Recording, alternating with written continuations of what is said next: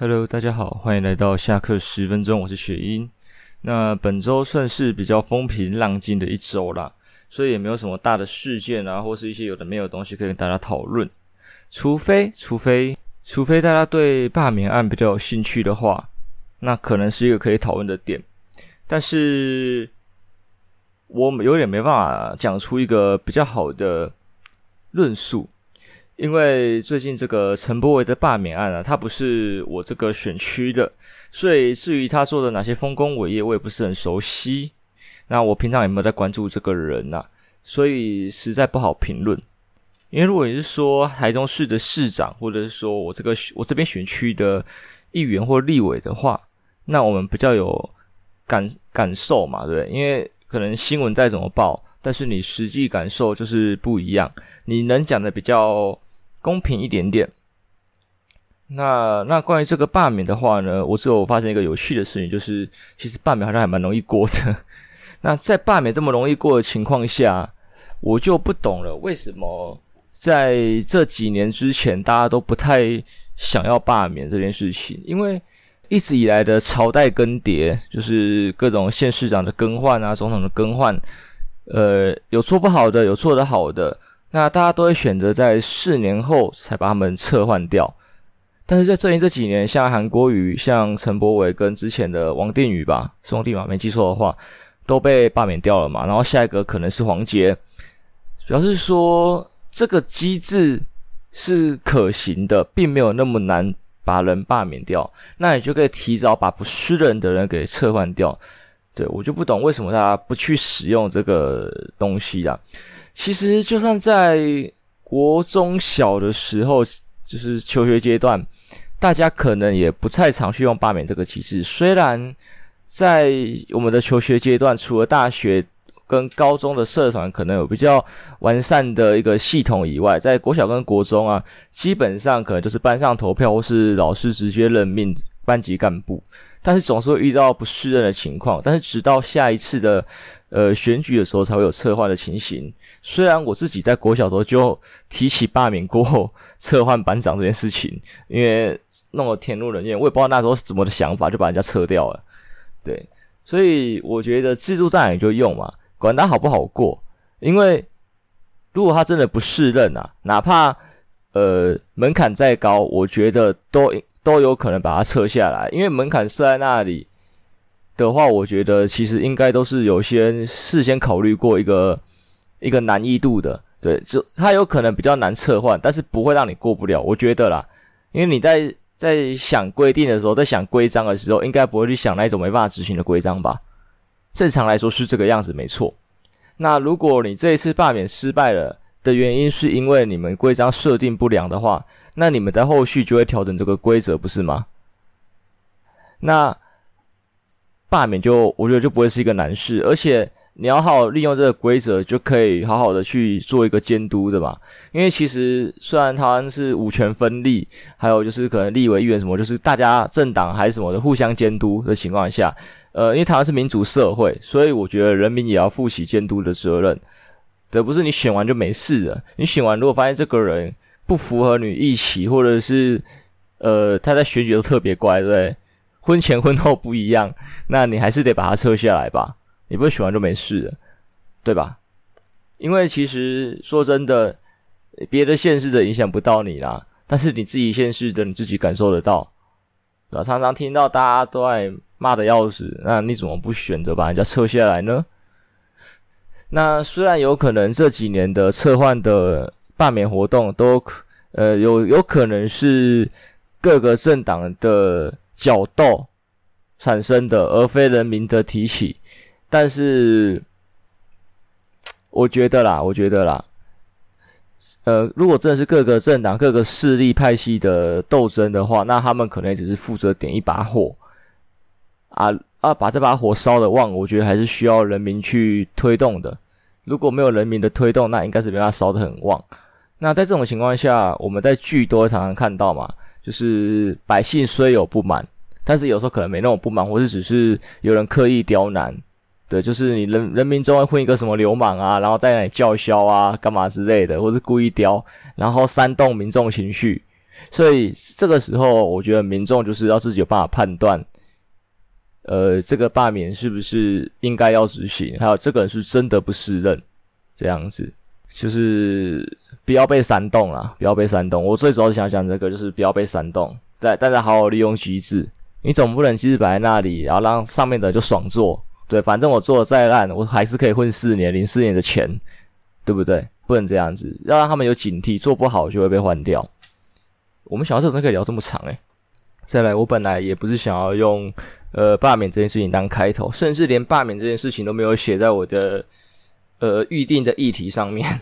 对，本来想用地震做开头啊，因为前几天前天吧，那个地震真是有点大。说大，我个人觉得还好，跟前几次有一次比起来的地震，我觉得算小一点点。只是它可怕的原因是。它的时间有点长，我不知道它时间拉这么长是因为加上余震的关系，还是本来就这么长。我后来没有去看气象局，对，反正台湾好像大家不再 care 地震这件事情，一天到晚在地震，对，大家就对梗图都有看过嘛，对不对？呃，接下来地震啊，跑来跑去，台湾地震，对，呃，先破文，呃，然后继续那种打，我看到什么打赌说震央在哪里的，大家都很淡定啊，就是大家已经震习惯了，但是我觉得还是有个警惕，就是。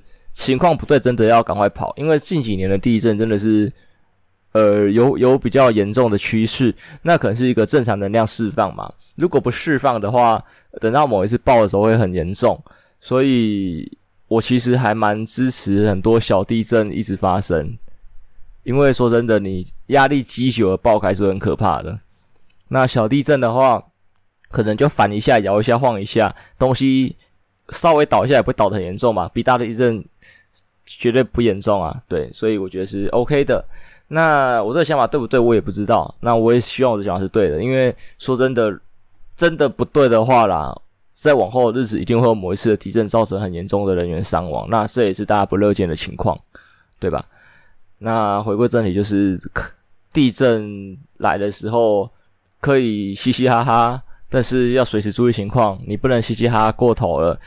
这个地震有别以往更大的时候，你还是得跑。甚至我的原则啦，就是左右摇的，我可能不会。我虽然有一个地震大小的跑的片判别标准，但是我还有个标准，就是左右摇的我可能没那么紧张，上下的比较可怕。因为虽然九二一我的记忆还没有很清楚，可能那时候年纪太小。但是我有听说九二一地震会可怕，是因为它的上下摇的。那一般房子的结构，就像下面加了一些防震的装置，也只是防左右吧。真的遇到上下那个是防不住的，所以上下摇的地震都会变得很严重。对，所以如果你真的感受到是上下摇的地震，建议你真的赶快跑，或者是就是那些躲哪里的那些措施，我觉得躲桌子底下吧，还是什么的。反正大家偶尔，我觉得真的还是要复习一下。那个防地震的一些演习，真的要注意一下，就是以备不时之需啦。就是虽然这个技能平常不会用到，但是你真的要用到的时候，它是非常重要跟实用的。那地震也就到这边吧，这也没什么好聊的。说真的，这礼拜真的是一个没有特别多事件的一周，那我也觉得这样非常好，因为和平嘛，谁不喜欢和平？谁不喜欢平安？对不对？那就很棒，可能有一些新闻我没有注意到，我也不确定。但是我我希望就是事实上是因为和平，而不是我没有注意到。我希望是这个样子。那再要聊的就是我最近可能关注到的一些特别的点吧，像最近 LOL 的世界上，我现在还有没有人在玩 LOL，或是我的听众朋友们有没有在玩 LOL 这这个游戏英雄联盟这样子？那这次的。比赛啊，因为以往我真的是看台湾队伍看到有点心寒，我以前蛮支持的，所以有几年没看。那这次回来看是因为 SKT，所以这个老队伍又重新站上世界赛的舞台。而且我其实还蛮喜欢 Faker，虽然韩国的例行赛我都没有看，但是他世界赛有出现，我一定会看。那有感而发，就是 Faker 算老将了，他也打了好几年的比赛，从 S 三吗还是四忘记了，到现在 S 十嘛，也七年了。对，就是有发现他的这一次的比赛当中，我观察到的情况就是他可能没有那么亮眼，他不是队伍里面最抢眼的那一个，但是他，呃，该怎么讲？他打法在转变了，他曾经是那么的秀，那么的厉害，那现在他反而是一个比较扛的位置，对，就是帮队伍扛压，就是有点感慨，就是老了，操作不如以往。但是说真的，他实力还是在的，可以说是宝刀未老。因为毕竟打七年嘛，有一些经验在。那面对这些新秀啊，还是什么的话，呃，我觉得经验还是大于一切吧。虽然有些人真的就是横空出世的奇才，你可能会被那个，但是大部分情况下，你只要不是遇到这类奇才，经验真的是大于一切。对，所以我看这个老将还是扛住了，非常好。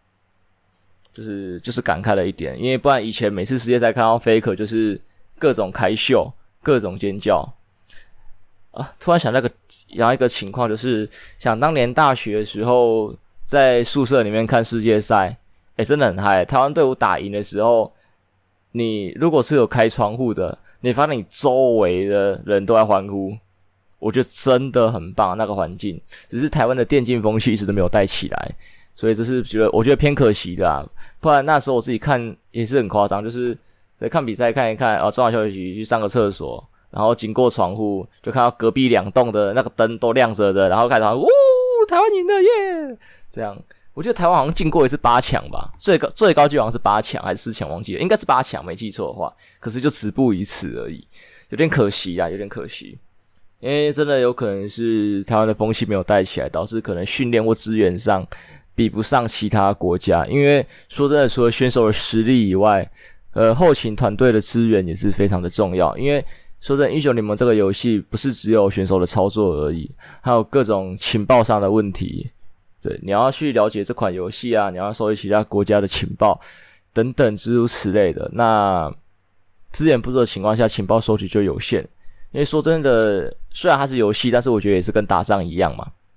你情报不够多的话，你的士兵再怎么骁勇善战、善战，你的上将指挥不力，或者是后勤部队情报不对，都会导致你们的败局发生。这样子，好，那我把游戏部分讲一讲好了。这礼拜是 POE 改版的，对，有没有人一起玩啊？我觉得是改版非常好玩。好，这句话就这样子而已，没有，没有，没有太大的。呃，内容可以跟大家聊，因为说真的，不是大家都这款游戏非常有兴趣。那，对，我觉得这期很好玩。虽然 POE 这个游戏用暗道，呃，越来越不适合新手，对，但是老手的话还是可以试一下，或者说新手有兴趣也可以尝试看看。真的是蛮烧脑的，因为说真的，这个游戏难归难，复杂归复杂，但是很多时候我们都会看到一些玩家用脑玩游戏，或者是开发一些有趣的机制。我我很喜欢这种情况发生，对，虽然很难，自己很难做到，但是很喜欢看到，就是，对吧？表跟表演一样吧，对，你不一定很厉很会表演啊，但是你也喜欢看戏。我也觉得这个环境是不错的，因为说真的，很多游戏都一成不变，就是呃堆战力啊，就打王啊，干嘛之类的。可是我很喜欢看那种特殊的打法，或者是像一些人会有 speed run 啊，或是一些偷吃步的技巧，我觉得都是非常棒的。表示说你有好好在玩这个游戏，你不是被游戏玩，你不是照着它给你的规则规定去走这个流程而已，你是在玩这个游戏，你是在享受 enjoy 这个游戏，我觉得这个才是对的情况。那再来的话，这样会不会太跳啊？我们挑一点科技的东西好了。科技的东西就是特斯拉创新高，我觉得非常棒，因为我特斯拉从我记得我三百多的时候拆股后三百多买过。然后那时候买一买，可能可能算追高吧，然后就跌下来就亏钱，然后认赔出清。直到后来站上六百的时候，发现诶不对，特斯拉好像还可以再冲，诶就买。那买的时候也是上下一阵子，因为真的对于电车的这个油电车的争议一直以来都有嘛，长时间争论不断，大家各有利弊这个样子。但是我觉得在于能源稀缺的情况下。呃，电车可能会是一个未来的趋势，因为相较于油来说，电比较是比较算是可再生能源嘛。你可以用水力发电、风力发电、太阳能发电等等诸如此类的。虽然它这些东西的发电还是要用其他方式产生，但是我觉得在油耗尽之前是可以慢慢的转换成这些再生能源的。对，而且。转换过来之后，对地球也比较好。但是有的话，就是用完就没了啊。这些再生能源是取之不尽、用之不竭的，所以电车我觉得会是趋势。哪怕它现在呃没有做得非常的棒，但是它一定是趋势。尤其是特斯拉，虽然大家有些人诟病它的电车不是做得很好，干嘛之类的，但是呃，它最主要可能是它的自驾系统吧。它的系统收集了非常多的数据。那可能有些人看好是它的数据，我个人也是，因为我不懂车，所以我看好也是它的这个自驾系统的数据上的一些资料，这样子就是。像呃，我们可以知道阿里巴巴，它其实也不是一开始就这么厉害，它也是收购了很多家不同呃不同类型的公司，去完成他们公司的大数据，才可以变成这么厉害的一个一个电商平台这样子。那特斯拉也是，就收集了很多使用者的数据。那当他收集的够多够猛的时候，大家都要跟他买。对，像我们 FB 也是嘛，我们 FB 的使用者数据也收集的很完善，所以他可以很精准投广告干嘛之类，别人比不上。因为说真的，他们这些很早出来收集的人，你希望后面的人也知道要收集啊。但是你收集两年，跟人家收集十年起来，呃，数据相比，人家的一定比你精准非常的多，对吧？那特斯拉就有这个优势在，除非未来有一天有人研发出的人工智慧或者是呃电子计算机是非常厉害的，它可以跨过大数据收集去。呃，解决掉很多问题，就是它不用那么多的数据，它可以很精准的，就可以很精准的判断各种的情况。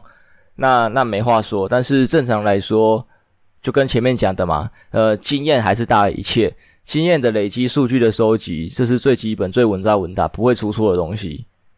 对，不会，最最不会有意外嘛，就算有意外几率也很低嘛，所以才有人去就是呃考古题啊、参考答案等等之类的，就是参考这些鼓励。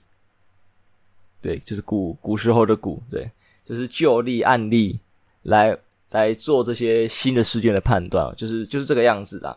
那呃，在特斯拉是龙头的情况下，未来其他的电车如果要做自驾系统或是一些有的没有的东西的话，势必得跟特斯拉呃可能有一个契约，可能是租啊，还是购买他们的一些数据资料这个样子。哪怕他最后车的地方做出人家，但还有这个数据这个硬实力在。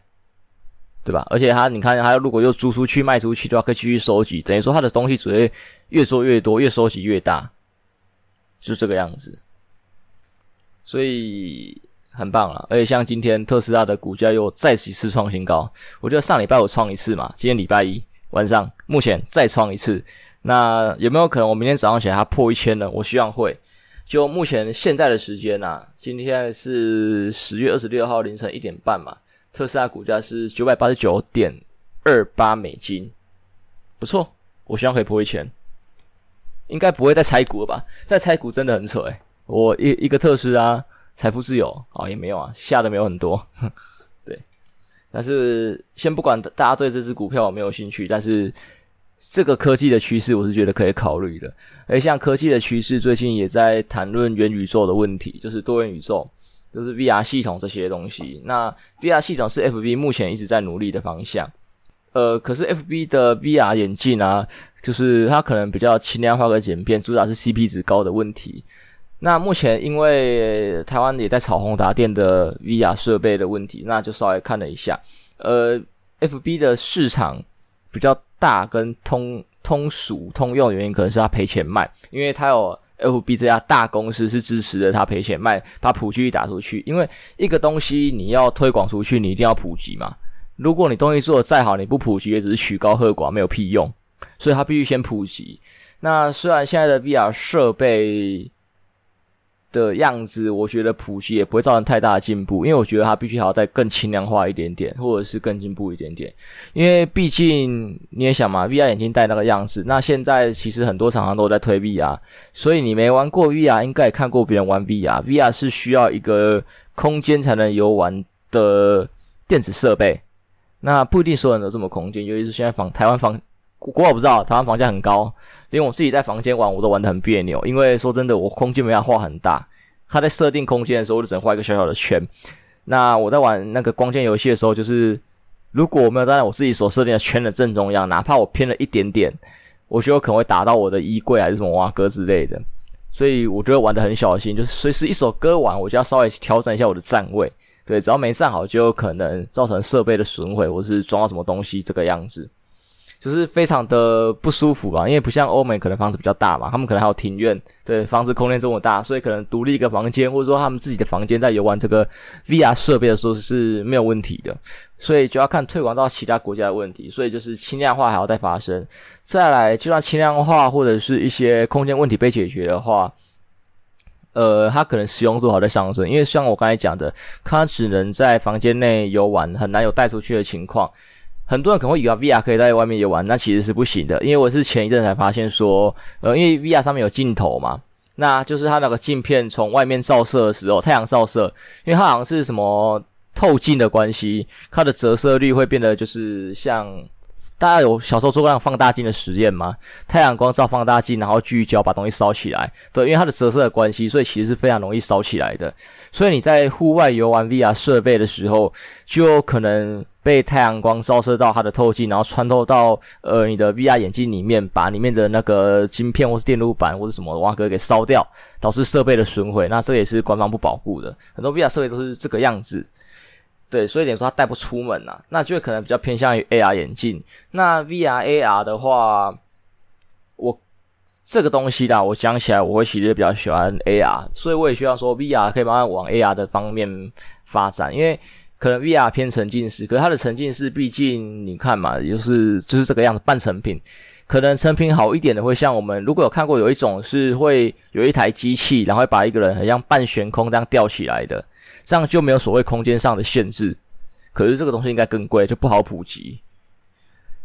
那做成这个样子的话，可能可能就会比较像是身临其境。但是如果真的要做到最好的话，就是像我们动漫《刀剑神域》那样子。可是那样子的话就比较偏侵入性的，就就是意识被剥夺进去到另外一个世界，就是偏侵入性。可是那也是空间最自由的情况，就是 VR 设备的最终点就是长这个样子。那未来有没有可能？我希望可以，因为如果这个样子的话，其实，呃，我不知道人类会不会毁灭啊，但是一会有一定程度上的方便性，对吧？因为说真的，我们虽然像通讯再怎么发达，你视讯也是看到平面的东西啊，有时候你可能要做一些异地的教学之类的，呃，操作啊，你可能需要。肢体上的表达，那看影片跟看实体真人现场操作一定是有差别的。所以像未来呃，可能医学院在教学生的时候，你可以从可能美国或是哪里很顶尖的医生哦，直接就是用 VR 设备，大家在那个空间里面直接看那个医生现场操作，对吧？就是解决了空间的限制问题，或者是呃，今天就在诶，就在可能有点难，呃，有有可能也可以啊，就是。如果设备够小，可以在外面使用的时候，那可能救灾就是要引导方面，就不是单纯的用耳机下指令，对吧？甚至可以根据现场的情况去做判断，就是有人带一个设备进去，呃，灾区看，然后及时的转化投影，然后另外一边的人就是在 VR 的世界里面去看那个环境的情况，就是看立体、看 3D 的，而不是看平面的。那会不会更好的去判断形势呢？我觉得都是有可能的，就是它未来如果进步到这个地步，可以运用的非常好。那这种东西其实也是可能 AR 眼镜做得到的，因为 AR 的话做到要是虚实整合，那这我觉得就是更困难一点点的。因为呃，虽然我们看，我觉得微软有发有发明吧，叫什么 HOLA 吧，好像这个东西的眼镜，还有 Google 眼镜也有在做。那你看那些影片，看起来都很帅，我自己没有实际使用过。那就是我据说啦，其实没有影片看起来那么帅，那个都有加一点特效，我不知道这件事情真的还是假的。但是说真的，AR 的终点就是做成那个样子，因为也是算像《刀剑神域》那样嘛。《刀剑神域》有吗？嗯，没有。加速世界吗？就是加速比较偏虚实整合。哦，我只用动漫做举例，好窄哦。就是也是这个样子，就是你们不懂的话，就去查那个影片吧。就是 Google 眼镜或者是微软的那个 HOLA 眼镜，很贵，很贵。但是如果真的如他影片所展示的这样的话，我觉得在未来也是非常方便的一个东西。那甚至它可以取代掉手机这项产品。对，就是以后可能就不会有低头族了。可是，呃，我不知道他这种虚实整合的情况下会不会有一些隐忧啦，就是因为你看不到，对，你看人家滑手机，你知道他在低头，你会稍微注意一下。就是可能你在路上骑车啊，或者干嘛的时候，但是你用眼镜的情况下，你看不到他在看什么，说不定他看着前面，那其实他的前面是他的眼镜看出去是在看剧，那那就非常的危险。那这东西其实我觉得也是可以做一个整合跟进步，像刚才说的特斯拉的自动驾驶嘛。那如果再把它装在眼镜上面呢，那是不是就会有一个自动的防护机制？就是车跟人在做一定距离的接近的时候，可能就会有什么减速啊，或者警告之类的，来以防这个危险发生等等诸如此类。所以像刚才的 VR 也有讲到，我说功能可以接近嘛，所以也可以 VR 眼镜戴着，就是你看虚实整合去探勘。去看灾区，然后另外一边呢，用 VR 去投影出来看真正实际的现场状况，对，这个都是可以的。就是这整个大系统所有的科技，我觉得全部都是息息相关，完完全全都是可以整合在一起的。只是现阶段的技术力没有办法达到这种效果，但是我觉得我们人类已经有在幻想那个蓝图，有那个画面产生的，那势必会往这个方向走，对吧？除非诶。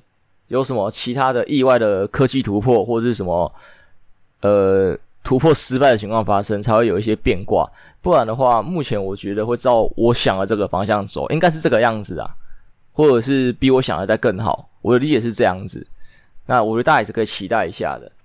对，那反映到现在，因为大家讨论的点，我们现在如果就以科技的幻想来讨论的话，一定是非常轻松的嘛。那会讨论的比较严重的话，就是在看股票方面，因为像从股板看面看到的话，情况就比较不一样。因为公司的股价跟营运看的是可能比较短期吧。我们对刚才说的科技问题，我们可以比较长的时间，什么十年、二十年，可是股价不一样，那个是钱呐、对，所以大家看的是短期，没有办法达到好的效果。我也同意。那就要看说最近的 FB 出的。VR 的那个 Oculus Pro 跟呃 HTC 的那个什么 View 忘记名字了，对，就是这两样东西有没有一个新的突破发生？因为如果有一些新的突破，而不是小改款的话，那就会导致各个投资人更看好这一切东西的未来发展，是这个样子，是这个样子。这个再再看看呐、因为我觉得可以期待，可以期待。对，至少比 Apple 好期待了吧？Apple 每年的发表会真的是小改款、小改款，然后去削大家的钱，那然后就那样了。那我也觉得，其实手机能做到事情也差不多这样极限了啦。未来我觉得应该还是往 VR、AR 走。对，虽然它现在可能比手机还要大台，但是手机也越来越大台，因为你要塞很多东西。的话，要塞很多功能，势必啊，势必体积是会变大的。但是在未来科技进步的时候，又会再把东西做小，就会再缩小。所以像原本最刚开始的黑金刚手机就非常大台嘛，然后科技进步越做越小。像我们现在硬碟也是嘛，越做越小，越做越小。那未来的下一个世代的产品，刚开始我觉得一定是大的，然后再越做越小。像 VR 也是啊，一开始呃，可能 Sony 的那一台 PSVR 我就算大。还有那个哦，HTC 的那个 View 的最原始那一台也算大，可是它是为了很多功能，就是动动态追踪干嘛之类的，或者是现在市面上可能在用 VTuber 啊，或者是拍电影用动态追踪系统的，也都非常的大这样子。总而言之啊，科技的进程就这个样子吧。我们如果不玩股票啊还是什么的人的民众，对，我觉得大家可以好好期待这些科技的。发生或发展，对，哪怕你可能平常不接触，但是如果你有偶然看到的时候，我觉得可以多关注一下，多关注一下，我觉得是很棒的。有些新科技的东西，如果有余裕的话，我觉得可以自己买玩玩看。因为说真的，呃，哪怕再不成熟啊，也是蛮新的东西。那我觉得你每一代每一代去体验，你才知道它改了什么东西。然后我是觉得这是很好玩的，当然你要有钱。对，如果你有钱有闲的话，我是真的很推荐大家这些设备都可以买买看。因为说真的，如果我有钱，我会想把所有的 VR 设备都买过，因为所有的 VR 设备的功能性都不一样，我会全部都想体验一轮看看。也不一定要买啊，可能去别的地方跟人家借或是租干嘛，这也是一个方法。还有就是我刚才讲的微软的 HOLA 眼镜跟 Google 眼镜，我也都是有兴趣的，可能我两只挑一只吧，没那么多钱，但是先要有钱。对，希望我的特斯拉可以让我买得起这个东西。对，如果真的有机会在未来体验到的话，我再跟大家讲讲我的心得好了。那最后最后啦，因为我也好久没有说说到电影或者是电视剧的推荐了嘛，好像有诶、上礼拜才说《淑女养成记二》，看有点失忆。这礼拜后推《赘婿》，我还没看完。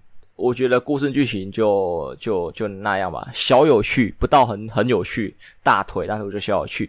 最主要会让我想推就是女主角好正，真的正，真的香，我觉得很香。大家可以看看《赘婿》，它有小说跟电视剧，然后电视剧目前是第一季，可能未来会拍第二季，他们有在这个排程规划了，但是什么时候会开拍上映我不知道，所以大家就先看第一季吧。我就觉得可以。小看一下，虽然我朋友有说他是看过原著小说的，他说内容有落差。那如果你并非原著党的话，那你可以两个都看；如果你是原著党，那你就挑一个看，就没有所谓的原著党的问题了嘛，对不对？那如果你真要挑一个看，我个人会推荐看剧，因为女主角好看。如果你是因为它的剧情或是标题喜欢的话，那你还是看小说吧。那本集的内容就到这边结束，好吧，我们下礼拜再见，拜拜。